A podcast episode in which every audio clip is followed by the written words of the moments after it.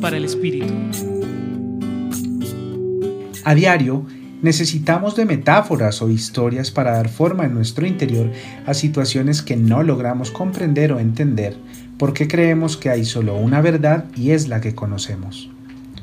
Hoy, en el Evangelio según San Mateo, Jesús habla con sus discípulos en torno al por qué Él se dirige a las multitudes con parábolas. Para ellos quizás era extraña la manera como Jesús transmitía su mensaje. Pues bien, para algunos no era tan fácil comprender con el corazón, ver a Jesús como el Salvador y escuchar su palabra con confianza.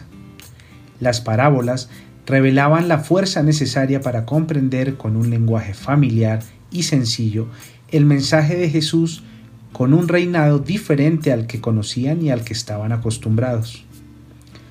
Hoy, Jesús se comunica de la misma manera con nosotros y nos sigue presentando un reinado de amor, de perdón, compasión, solidaridad y justicia. También para comprendernos como hermanos y, en consecuencia, sentirnos hijos de Dios.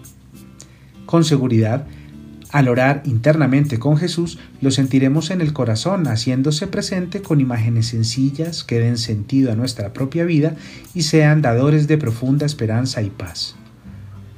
Las parábolas siempre nos traen nuevas enseñanzas y siguen siendo vigentes. Dichosos quienes creen fielmente y pueden suavizar su corazón, ver y oír. Pregúntate, ¿estás constantemente abriendo ojos y oídos para acoger el reino de Dios en tu corazón? Te acompañó hoy Gustavo Adolfo Espinel Barreto del Centro Pastoral Pontificia Universidad Javeriana.